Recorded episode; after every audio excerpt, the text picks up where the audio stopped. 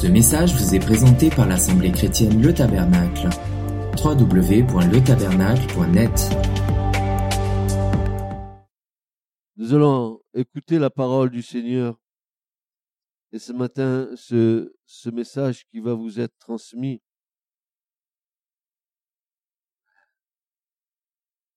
est un message, bien sûr, qui est écrit dans, dans la Bible, qui a été écrit par des hommes inspirés. Et la Bible contient de multiples auteurs qui ont tous écrit, qui ont tout écrit, tous, tous écrit, inspirés par le Saint-Esprit. Il n'y a aucun livre de l'écriture ici qui ne soit pas inspiré de l'Esprit. Frères et sœurs, même une simple conjonction de coordination, un et, est remplie d'une puissance de Dieu. Je, prie pour que vous puissiez un jour rentrer dans cette dimension de la compréhension de ce qu'est la parole de Dieu. Donc la Bible contient de multiples auteurs qui tous ont écrit inspirés par le Saint-Esprit. Chacun d'entre eux dans l'écriture a une personnalité différente. Paul n'est pas comme l'apôtre Pierre et Pierre n'est pas comme l'apôtre Jacques et, Jacques n'est pas comme le Christ et, et, etc. Ils sont tous différents. Tous différents. Et, et c'est ce qui fait euh, euh, la beauté. Il y a une unité, mais dans la diversité. Et si chacun a une personnalité différente, ils ont aussi des traits de caractère qui souvent nous font nous identifier à tel ou tel.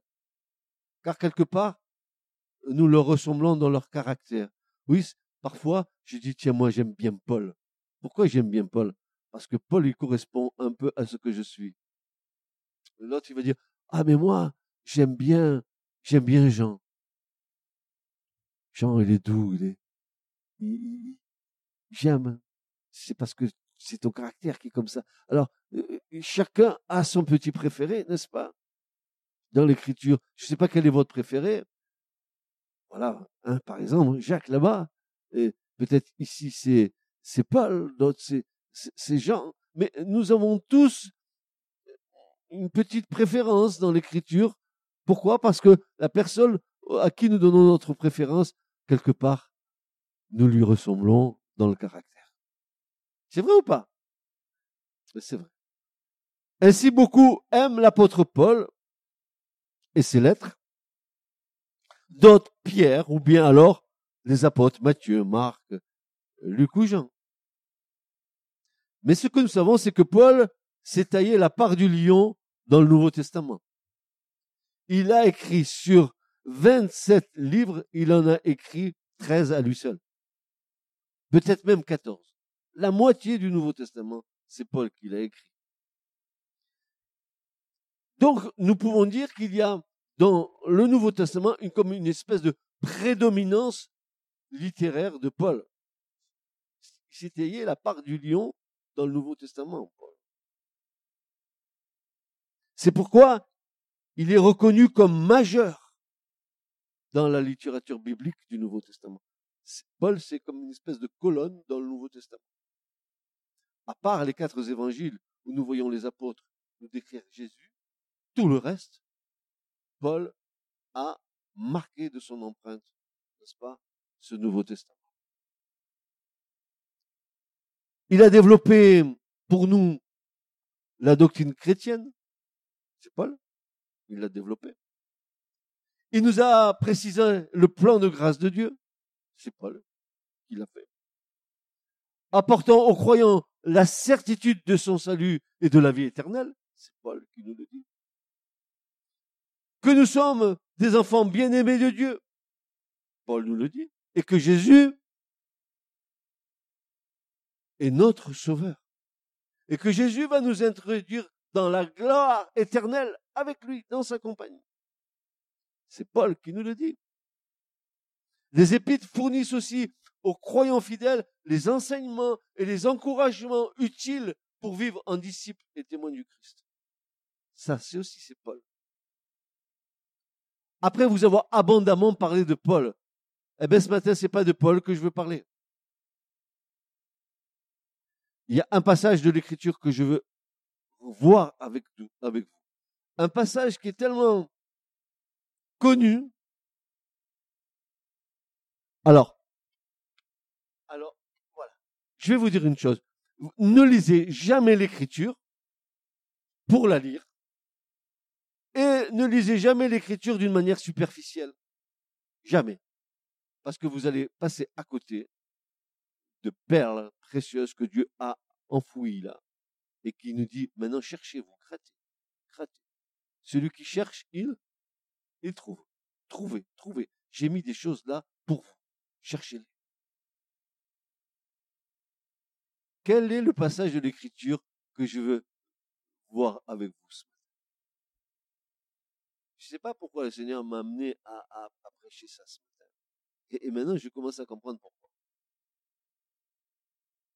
C'est le chapitre 4 de l'évangile de Jean. Vous connaissez cette scène où Jésus va rencontrer la Samaritaine au puits de Jacob. Alors, regardez bien, regardez bien chapitre 4 de l'évangile de Jean. La rencontre avec la Samaritaine au puits de Jacob mérite toute notre attention. Et nous allons être attentifs à ce qui va être dit. Plusieurs perles de haut prix sont enchâssées dans ce texte qui contient de nombreuses révélations et d'affirmations du Christ. Même il a été dit ici des choses dans ce passage de Jean 4 qui n'a été dit que deux fois dans toute l'écriture et nulle part ailleurs que là. Dire que c'est important que ce matin nous puissions comprendre tout ce qui est dit de Christ dans ce passage. Alors nous allons voir à quelle occasion Jésus va s'arrêter à cet endroit.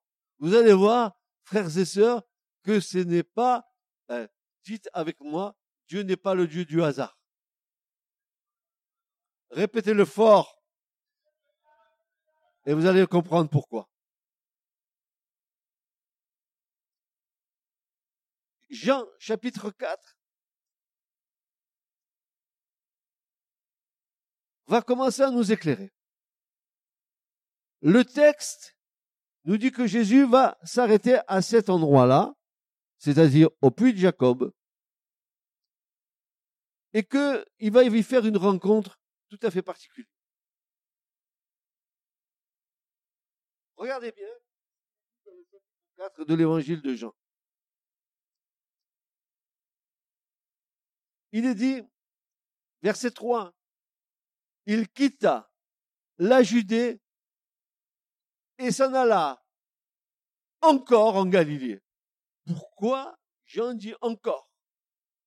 Pourquoi Jésus va encore en Galilée?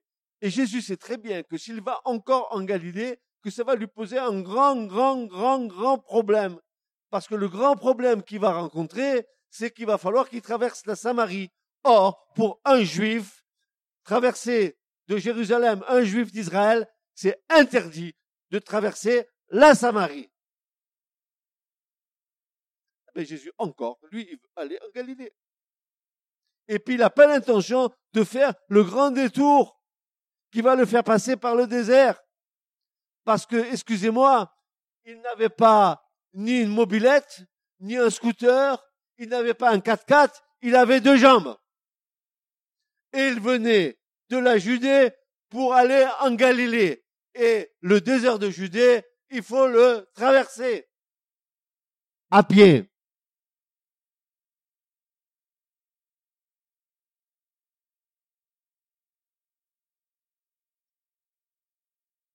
Le texte nous dit qu'il voulait aller encore en Galilée en quittant la Judée, où il se trouvait. Mais pour cela, il devait soit traverser la Samarie, soit l'éviter. Il n'avait pas le choix. Ou il traverse, ou il évite. La Galilée, sa destination était son lieu de prédilection pour l'annonce de l'évangile, car il devait réaliser la prophétie du prophète. Jésus allait en Galilée et encore en Galilée et encore en Galilée, parce que c'est là qu'il devait réaliser la prophétie du prophète Ésaïe. Et quelle était cette prophétie? Ésaïe 9, verset 3. Ésaïe 9, chapitre, verset 1 à 3. Qu'est-ce que dit le prophète? Mais il n'y aura pas pour toujours des ténèbres sur ce pays envahi par l'angoisse. Si dans les temps passés, Dieu a couvert d'opprobre tout le pays de Zabulon et le pays de Nephtali, c'est-à-dire la Samarie, dans les temps à venir, il couvrira de gloire la route de la mer au-delà du Jourdain, le district des nations païennes, le peuple, écoutez bien, qui vivait dans les ténèbres, verra quoi? Briller quoi? Une grande quoi? Lumière. La grande lumière, c'est Jésus qui doit venir briller en Galilée. La lumière resplendira sur ceux qui habitaient le pays dominé par d'épaisses ténèbres. Il fallait que la lumière vienne en Galilée pour que les ténèbres soient chassées. Et vous allons, nous allons comprendre avec, ce passage de Jean 4 ce que Jésus est venu faire là. Nous, nous disions, nous, par la logique humaine, mais qu'est-ce qu'il vient faire là? D'abord, il se soumet pas à ses frères, hein, n'est-ce pas, euh, d'Israël. Il, il passe en Galilée alors que c'est interdit. Pourquoi c'est interdit? Jésus, lui, veut aller en Galilée. Il s'en fout que ce soit interdit. Vous allez voir pourquoi il s'en fout Parce que Jésus ne rentre pas dans les querelles des hommes. Et, vous allez voir, cette querelle, elle est d'ordre millénaire. C'est pas d'aujourd'hui l'histoire. Ô éternel, verset 3, tu fais abonder l'allégresse, tu fais jaillir une très grande joie, et l'on se réjouit devant toi tout comme au temps de la moisson, ou comme on crie de joie lors du partage d'un butin. Isaïe qui avait la vision. La vision, 600 ans, 600 ans avant le Christ, il avait la vision de ce que la lumière viendrait ici en Galilée et va, va chasser les épaisses ténèbres qui étaient sur la Galilée. Galilée, où Jésus habitait. Où habitait-il Jésus? À Nazareth. Mais c'est où Nazareth? C'est en Galilée. Il fallait que de Nazareth jaillisse la lumière. Et c'est pour ça que Jean dit, encore, il veut revenir en Galilée. oh Seigneur, que tu es bon. Ta bonté demeurera toujours. En Galilée, il va dire des choses extraordinaires. Il va dire, ah, avant qu'Abraham fût je suis, ils ont voulu le précipiter du haut de la falaise. Il était en train de dire que il, était le grand je suis, celui qui s'est révélé à Moïse. Dis-leur, mais quel est ton nom? Que leur dirai-je Va leur dire. Ils m'ont connu. Hein les patriarches Abraham, Isaac et Jacob m'ont connu comme étant le Tout-Puissant El Shaddai. Maintenant, va leur dire. Voilà mon nom. Je suis celui qui suis. Je suis, j'étais et je serai. Je suis l'éternel, le Dieu vivant. Alléluia. Et Jésus va venir. Et Jésus va venir, il va leur dire, avant qu'Abraham fût, je suis. Ils vont dire, mais tu es fou, toi. T'es même pas 50 ans. D'où tu connais Abraham? Mon autre père, Abraham, ça fait déjà combien de siècles qu'il est mort? Et tu dis que tu le connais? Oui, je le connais. Parce que avant qu'Abraham fût, avant même qu'il naisse, moi, moi, j'étais. sacrilège,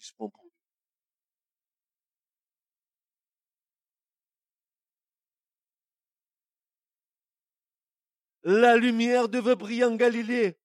Et pourtant, Christ persévérait dans l'annonce de l'évangile malgré qu'il ne soit pas reçu dans sa propre patrie.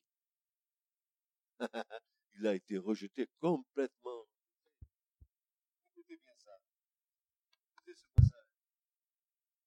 Double opposition. D'abord, double opposition de, de la femme.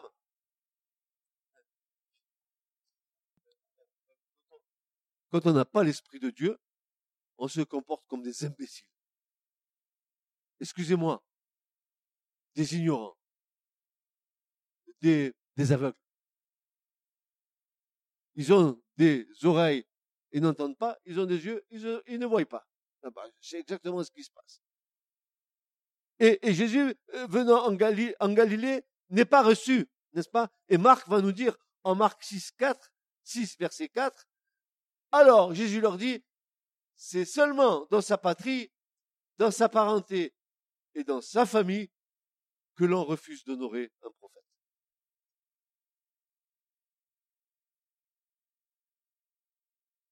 Vous avez vu, quand vous êtes venu dans la foi, dans votre famille, qu'est-ce qui s'est passé?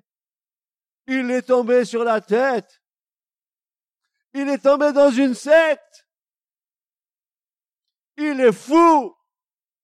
La normalité, c'est qu'il soit comme dans le monde.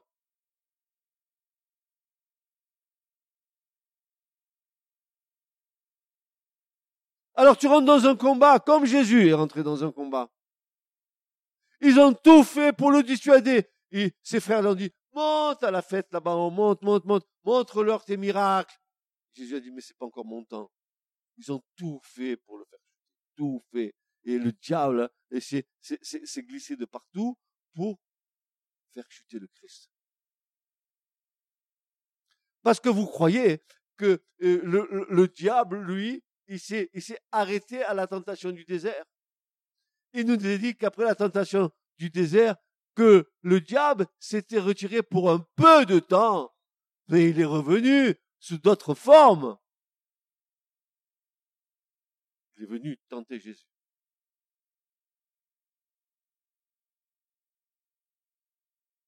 Traverser la Samarie devait lui attirer les foudres de ses frères juifs à cause des Samaritains un antagonisme notoire qui dure jusqu'à aujourd'hui. Au moment où je vous parle, c'est pas les Samaritains de leurs frères juifs de Jérusalem. La querelle spirituelle n'est pas nouvelle. Elle dure depuis la sortie d'Égypte d'Israël à son entrée en Canaan. Les Samaritains revendiquent leur temple comme étant le vrai temple construit au bon endroit sur le mont Garizim et non celui de Jérusalem. Voilà le problème. C'est que quand euh, Israël est rentré en terre de Canaan, euh, euh, Moïse va leur dire, il va leur dire ceci. Maintenant, il va commander au peuple en disant, quand vous aurez passé le Jourdain, ceux-ci se tiendront sur la montagne du mont Garizim pour bénir le peuple. Siméon, Lévi, Judas et Issachar et Joseph et Benjamin, et ceux-ci se tiendront sur le mont Ébal pour maudire. Et ces deux monts se trouvent en Saint-Marie.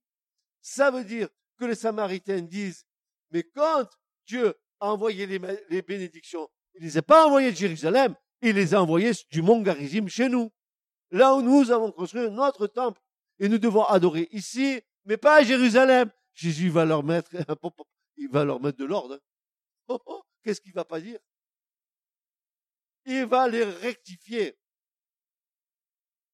Non, je suis de l'église Intel, et moi je suis de l'église Intel. Non, il vient un moment où les adorateurs, ils adoreront en en vérité. On ne dira pas, je vais adorer ici, ou je vais adorer dans celui-là ou celui-là. Non, je cherche des adorateurs en esprit et en Vous allez voir ce que je Oh, les leçons que nous allons prendre.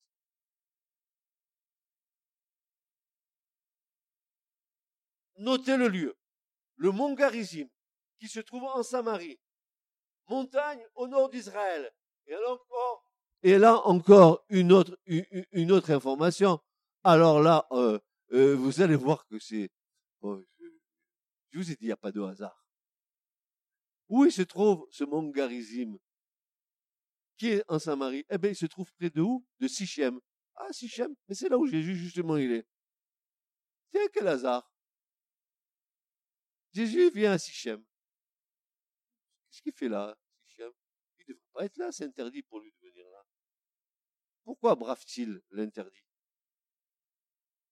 Qu'est-ce qui va se passer là? Vous allez voir, Jésus va allumer une bombe atomique. Il va allumer, il va une bombe atomique de désintégration religieuse. Paf Ça va, excusez-moi l'expression, péter de tous les coups. Regardez bien ça.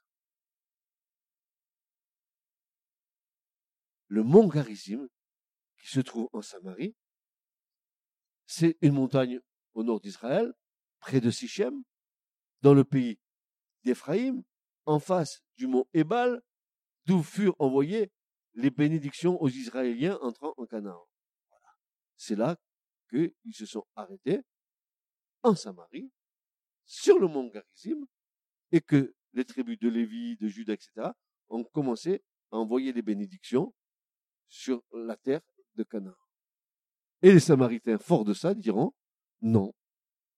Pourquoi vous avez construit le temple à Jérusalem C'est ici que vous auriez dû le construire, parce que c'est d'ici qu'est partie la bénédiction.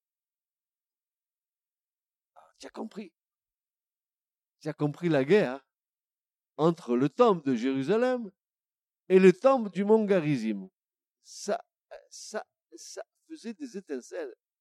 Si bien que chaque juif qui entrait par inadvertance en Samarie, il était traité de démoniaque. C'est comme ça qu'ils ont dit à Jésus, mais il a un démon. les, hommes, ils sont fous. Hein. Ils ne savent pas de quoi ils parlent. Même, il y a des gens qui sont très spirituels et qui disent, oh, il a un démon, il a un démon, il a un démon. Seulement, ils n'ont pas regardé, peut-être que c'est eux qui avaient le démon.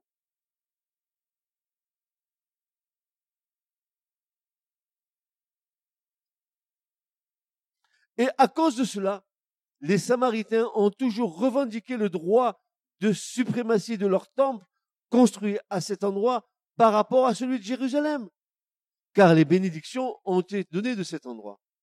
Un antagonisme millénaire perdure concernant cette affaire jusqu'à aujourd'hui. Les Juifs d'Israël interdisaient la traversée du territoire de Samarie, car ils considéraient les Samaritains comme des impurs par rapport au temple de Jérusalem? Mais bientôt Jésus va balayer cette vaine dispute de cette ambiguïté et affirmer à la Samaritaine qui va lui dire, oh toi, toi qui me demandes à boire, vous, allez, voir l'histoire, hein. l'histoire, ça va loin, hein. Oh non, non, toi, toi qui viens me donner à boire, écoute-moi, hein, je te connais pas encore. Hein. Ça, c'est le Samaritain qui disait, je paraphrase, hein, je vois le dialogue, je me demande à boire, à boire. Oh, attends, attends, attends, j'ai un problème avec toi, Jésus. Nos pères, dit les Samaritaines, ont adoré sur cette montagne. Et vous dites-vous que le lieu où il faut adorer, c'est à Jérusalem. Alors, en clair, il faudrait qu'on se mette d'accord tous les deux.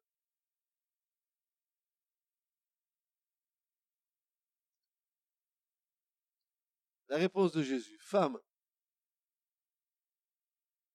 lui dit Jésus, crois-moi, s'il te. Crois-moi, l'heure vient où ce, ne sera ni sur cette montagne, ni à Jérusalem que vous adorerez le Père. Il va continuer. Vous adorez ce que vous ne connaissez pas. Il est en train de dire, ton temple, oui, c'est bien, tu adores là-dedans, mais tu ne connais pas. Nous, nous adorons ce que nous connaissons. Parce que Jésus dit, c'est à nous que le pas les Samaritains. Et il va leur, il va dire à cette Samaritaine, car le salut vient des Juifs. Bah. Alors la femme, elle, elle va encaisser tout ça. Mais la trouve vraiment qu'elle commence à être mal à l'aise, devant Jésus. Et, mais l'heure vient. Et, elle est déjà venue. Pourquoi Jésus dit ça? L'heure vient, elle est déjà venue. Parce que Jésus est là. Hein? Où les vrais adorateurs adoreront le Père en esprit et en vérité, car ce sont là les adorateurs que le Père demande. Dieu est esprit et il faut que ceux qui l'adorent l'adorent en esprit et en vérité. Ça veut dire, mon frère, ma sœur, que quand tu es dans ta maison, que tu loues Dieu, tu l'adores en esprit et en vérité. Que tu es dans ton jardin en train de bêcher ta terre, que tu loues Dieu, tu l'adores en esprit et en vérité. Et pas seulement quand tu viens dans ce lieu, mais quand partout où tu vas, selon que l'Esprit te donne de faire et te donne de, d'adorer, de, louer, tu le fais. Tu es un adorateur en esprit et en vérité et tu adores là où tu es. Tu fais ta cuisine, tu adores Dieu. La louange dans ton cœur, adore-le. Tu fais tes parterres, tu laves tes parterres, tu as un cantique dans ton cœur.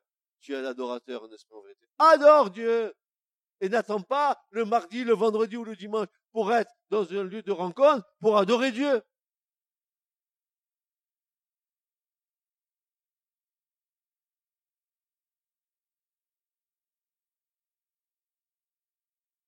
Alors, pourquoi Jésus enfreint-il et brave-t-il cette interdiction et passe-t-il par la Samarie?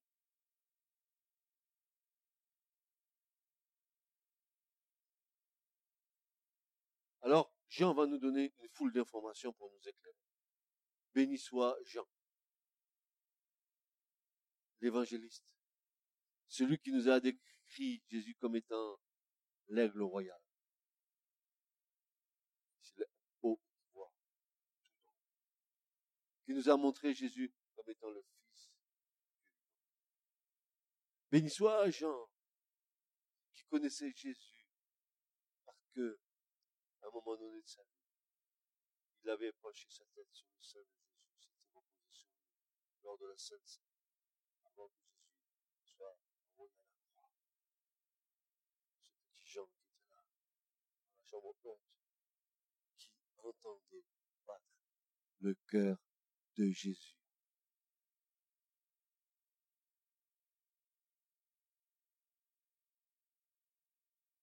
Alors, Jean, va, nous donner la quintessence des informations.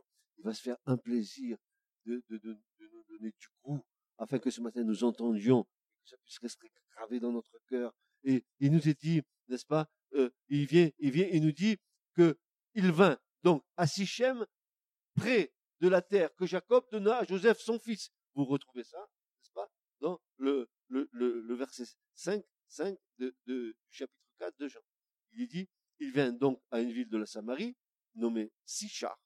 Alors, pourquoi Sichar? Je vais vous expliquer après pourquoi. Parce qu'au cours des siècles, Sichem s'est transformé en Chicha. Un petit peu comme euh, euh, Montpellier, à l'origine, dans les années 700, après Jésus-Christ, ça s'appelait le Montpellier, et c'est devenu Montpellier.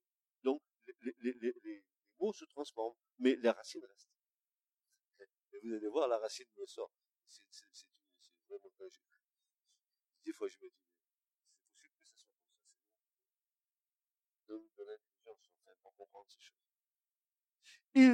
L'Écriture dit, par la bouche de, Jean, il vint donc à Sichar, près de la terre que Jacob donna à Joseph son fils.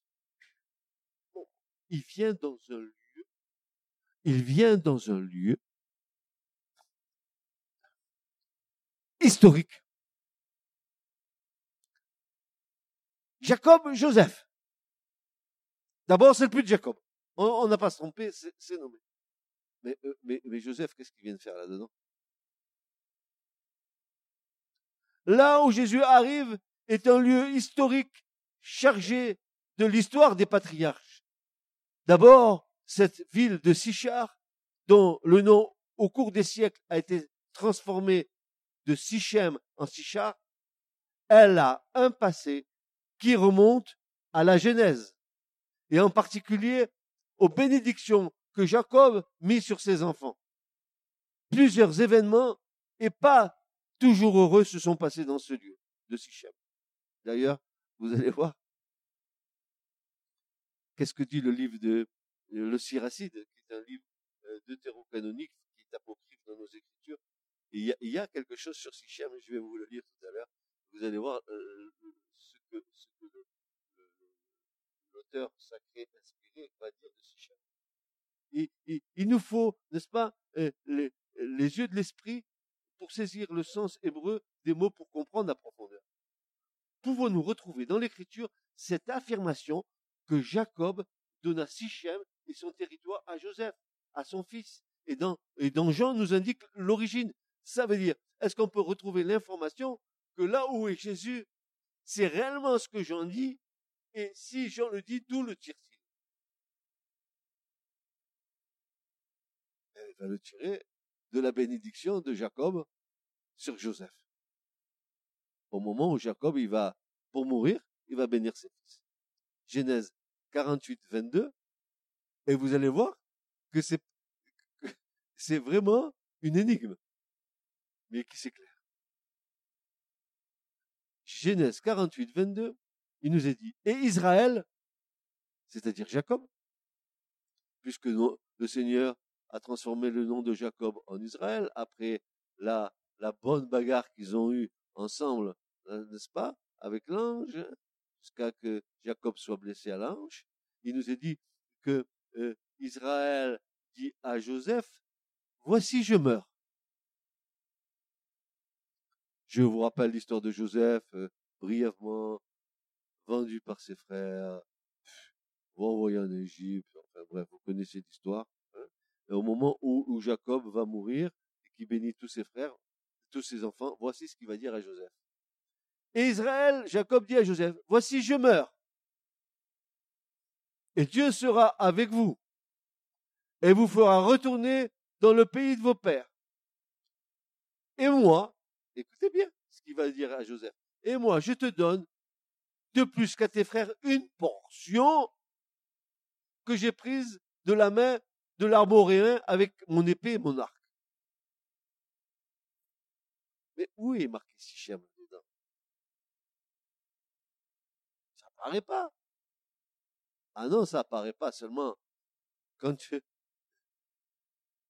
Jacob va lui dire je te donne une portion et que tu vas voir la signification en hébreu de ce mot portion, tu vas t'apercevoir que ce mot veut dire épaule d'eau, mais aussi qui veut dire sichem. Pourquoi? Parce que le mot épaule en hébreu sakem, c'est une des offrandes dans les sacrifices qui sont les plus élevés. Et ce mot sichem qui est là, qui est assimilé au mot portion, en fait, cette portion que Jacob donne à Joseph, c'est qu'il va lui donner le territoire de Sichem. Et Sichem, la ville elle-même. Il, l'avait pris à l'armoréen avec l'arc et l'épée. Il avait conquis cette chose. Et donc, il le donne à la Genèse. Et voici que Jésus déboule sur la scène, en Jean 4. Où il déboule? Eh bien là. Où là? Eh ben là où Jacob a donné à Joseph Sichem. Et où? Eh bien, au puits. Mais quel puits? Ben, le puits de Jacob.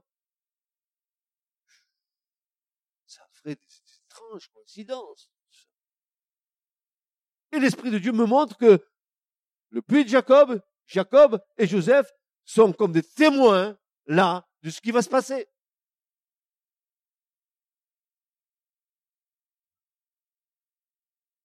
Vous croyez que l'écriture écrit en vain?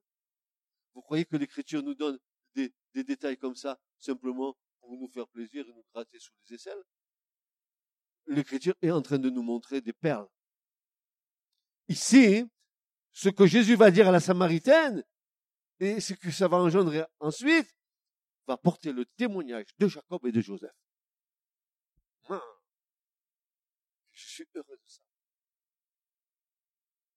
Vous imaginez? Je vais te donner une portion en Genèse. Et là voilà la portion, elle est là. Et où elle est? Jésus est là. Ah, merci Jésus, tu es là. Là où il faut. Alors tu as bien fait de braver l'interdit de ne pas passer en Samarie. Hein. Tu es venu à la rencontre du témoignage. Et, et qu'est-ce que tu vas nous dire là Qu'est-ce que tu vas nous dire à cet endroit?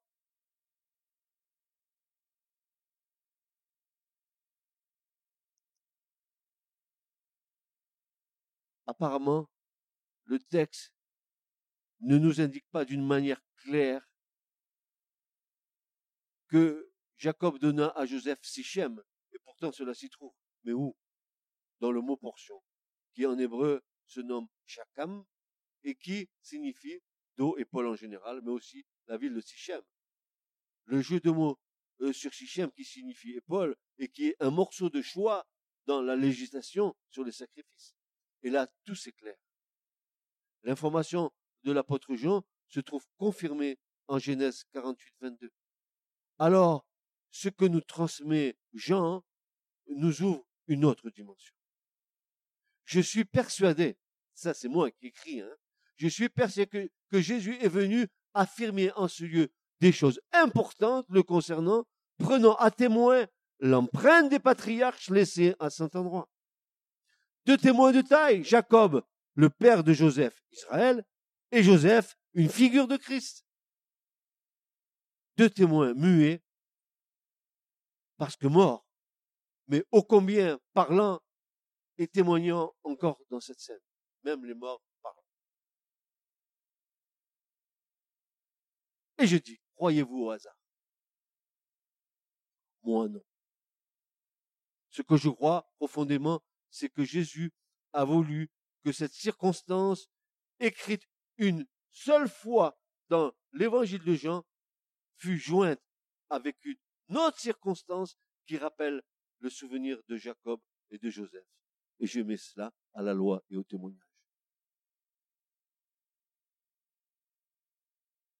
Alors, concernant le Sichem, je vais vous dire ce que disait le Siracide dans son chapitre 50 et versets 25 à 26. Voilà ce que va dire celui qui a écrit le Siracide, plus de, plus de 55 chapitres, plus que ça encore. Il va dire deux choses au chapitre 55 et, euh, pardon, au chapitre 50 et au verset 25 et 26, il va dire ceci. Il y a deux nations que mon âme déteste. Et la troisième n'est pas une nation. Les habitants de la montagne de Séhir, ils détestent. Pourquoi? Qui est Séhir? Séhir, c'est Édom. Qui c'est Édom? Édom, c'est les Amalécites. C'est qui? Les descendants d'Ésaü? C'est qui? Les ennemis d'Israël. Cet homme, dix siècles ou onze siècles avant toutes ces choses se passent déjà, il disait ça. Il dit, ce que je déteste, c'est les habitants de la montagne de Séhir, c'est-à-dire les Édomites, les descendants d'Ésaü. Et puis aussi, il dit les Philistins. Oh, qui sont les Philistins? Vous les connaissez aujourd'hui? Vous connaissez Gaza? Ashkelon? Vous connaissez tous ces territoires? Ils sont ennemis d'Israël? Qui sont ces territoires? La pas, pas, pas quoi? Pas les, pas quoi? La Palestine, bien sûr. Et puis continue. Donc, les habitants de la montagne de Séhir, les Philistins, et puis pour terminer, et le peuple stupide qui demeure à Sichem. Quand j'ai vu ça, j'ai dit, il devait avoir un vrai problème là-bas. Et vous allez voir la stupidité parce que la Samaritaine, entre nous, elle en tient une couche. Mais vous allez voir, vous allez voir ce que Jésus va lui dire. Parlez-moi, pardonnez-moi les expressions, mais il faut que je dise comme ça.